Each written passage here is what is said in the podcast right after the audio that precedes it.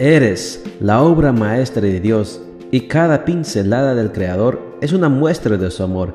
Presentamos la lectura devocional para damas, Pinceladas del Amor Divino, escrito por Erna Alvarado Poblete en la voz de Ruth Vargas desde Estados Unidos para todo el mundo de habla hispana. Muy buenos días querida amiga.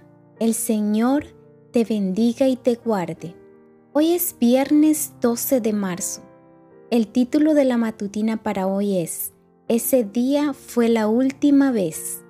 Nuestro versículo de memoria lo encontramos en Salmo 127.3 y nos dice, Los hijos que nos nacen son ricas bendiciones del Señor. El rincón infantil es para muchos niños un momento especial del culto de adoración. Lo era también para mi nieta. Cada vez que escuchaba la música que anunciaba ese momento, pedía a sus padres que la acompañaran hasta el estrado. Años después, cuando pudo caminar sola, se levantaba de su asiento y corría hacia la plataforma para disfrutar su momento especial. Nunca hubo necesidad de pedirle que lo hiciera. Sin embargo, un sábado la rutina de 11 años llegó abruptamente a su fin. Al escuchar la música, ella decidió no acudir al llamado. Sus padres la miraron sin decir palabra, pero la fecha quedó escrita en la memoria de su padre, 17 de junio de 2017.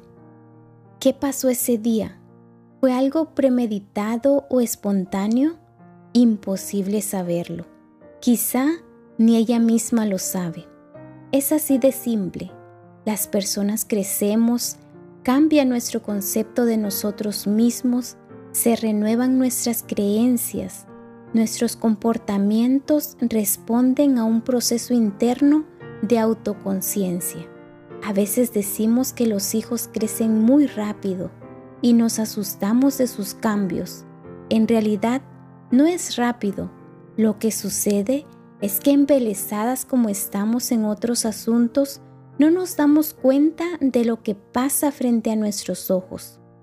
Las conductas externas se gestan en el interior, por lo tanto, es indispensable que vivas intensamente cada momento con tus hijos.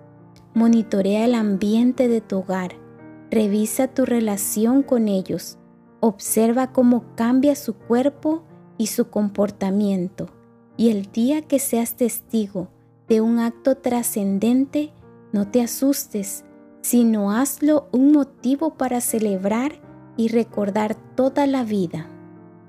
Aquel 17 de junio, mi nieta dio un paso hacia adelante en su desarrollo y sus padres aceptaron su decisión con respeto. Y aunque yo, su abue, no le pregunté por qué, estoy segura de que iniciaba en ella el proceso de abandono de la infancia para adentrarse en el mundo maravilloso de la adolescencia. Si eres madre, tienes una gran responsabilidad, que es a la vez un privilegio y un gozo. Los niños cantan, ríen, sueñan.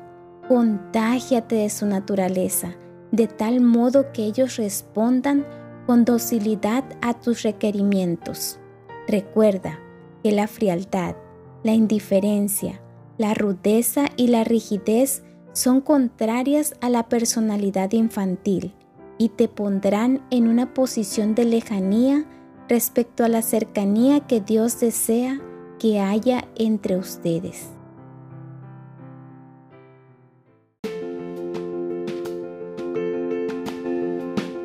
Les esperamos el día de mañana para seguir nutriéndonos espiritualmente. Bendecido día.